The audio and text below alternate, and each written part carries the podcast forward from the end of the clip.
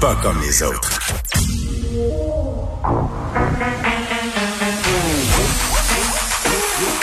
Elle a une opinion sur tous les sujets. Pour elle, toutes les questions peuvent être posées. Geneviève Peterson. Cube Radio. Salut tout le monde, bienvenue à l'émission. Merci de vous joindre à moi, à nous pour les deux prochaines heures et demie. Évidemment, aujourd'hui, c'est un peu un jour historique. Finalement, euh, je sais pas si c'est positif ou négatif. Je dirais un mélange des deux. Euh, c'est aujourd'hui qu'entre en vigueur le fameux passeport euh, vaccinal.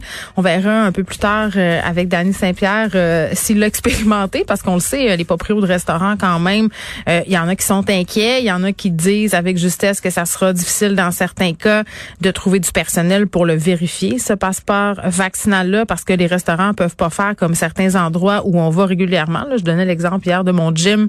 Euh, on, a reçu un courriel pour nous demander d'envoyer euh, le code QR de façon à ce que ça soit ajouté à notre dossier. Comme ça, il n'y a pas de vérification à faire euh, pour les membres qui le feront à chaque fois qu'on entre à cette gym-là. Donc ça, c'est une chose. Comment comment ça se passe et qu'est-ce que ça va avoir comme effet sur la cohésion sociale? Parce que c'était le cas l'année passée et c'est le cas aussi en ce début de saison. Ça fait pas exception. Je reçois beaucoup de courriel, que ce soit euh, dans ma messagerie québécoise ou sur les médias sociaux, Facebook, Instagram, même parfois Twitter, de gens euh, qui sont vraiment découragés. Ils sont vraiment découragés parce qu'ils sont en chicane avec des gens qu'ils aiment beaucoup, euh, que ce soit des membres de leur famille, des amis, des collègues de travail, même à cause des mesures sanitaires. Il y a des gens qui sont anti-vaccins, on le sait. Il y a des gens qui sont anti-passeport vaccinal, qui posent des questions.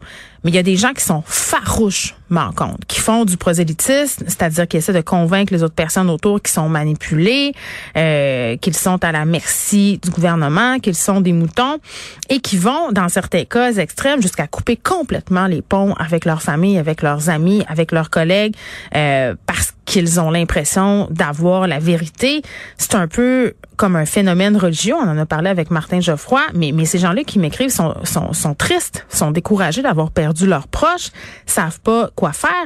Puis on a beaucoup le préjugé selon lequel les personnes qui sombrent dans ces théories-là, dans, dans, dans ces idéologies-là, ce sont des personnes peu éduquées. Il y en a, mais il y a aussi des personnes éduquées. Il y a des personnes qui travaillent en santé et là, je donnerai pas trop de détails pour pas révéler l'identité de la personne. Euh, une auditrice qui m'écrivait pour me dire, moi, j'ai quelqu'un dans ma famille très proche qui enseigne en sciences de la santé, euh, une personne qui a des enfants qui enseigne au niveau universitaire et qui est farouchement anti-vaccin et à cause de ça, on se voit plus.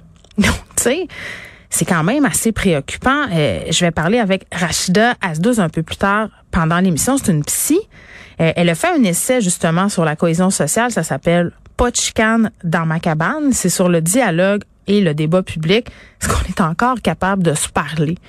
Euh, comment on fait pour repriser ce qui a été brisé avec nos proches qui ont des idées différentes des nôtres et qui sont très, en guillemets, convaincus, voire même parfois agressifs dans leur façon d'en parler? Est-ce que c'est possible de, de les renouer, ces ponts-là? Est-ce que c'est possible d'avoir un débat public sur la vaccination? Parce que moi, je veux le redire et je le souligne au crayon gras avoir des questions sur la vaccination, avoir des inquiétudes, se demander, euh, bon, euh, vouloir que les compagnies pharmaceutiques soient transparentes, nous rendent, tout ça, c'est normal, c'est humain là. Euh, mais est-ce qu'il y a moyen d'avoir ces, ces, ces ces conversations-là sans qu'on se campe dans des camps idéologiques puis sans qu'on dise que l'autre camp, ben, tu sais, ce sont des gens qui, qui sont manipulés, des moutons, des gens qui sont fous, puis même inversement, est-ce qu'on peut arrêter de traiter le monde de covidio, d'édenté, de touristes à Je, je, pense qu'on est rendu là, là, dans le dans le discours social. Euh, puis tout de suite, là, très très bientôt à 13h15, soyez là parce que je sais pas si vous avez vu la une du journal de Montréal aujourd'hui. Euh, bon, c'est Geneviève Comartin qui est là. Euh, Geneviève Comartin, à qui j'ai parlé plusieurs fois depuis les dernières années, parce que malheureusement, sa mère a été assassinée par son ex-conjoint dans un contexte de séparation.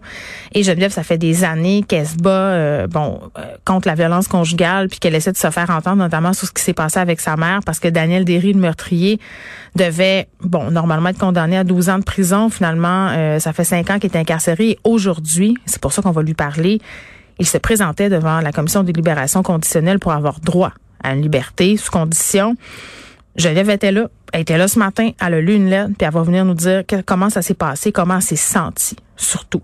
Euh, donc, ça, ça sera à 13h15 et on reparlera un petit peu plus tard aussi parce qu'évidemment, la campagne euh, hein, se poursuit. Les libéraux qui ont dévoilé leur plateforme aujourd'hui, est-ce qu'il y a des grandes idées? On va se poser la question avec Elsie Lefebvre et Marc-André Leclerc.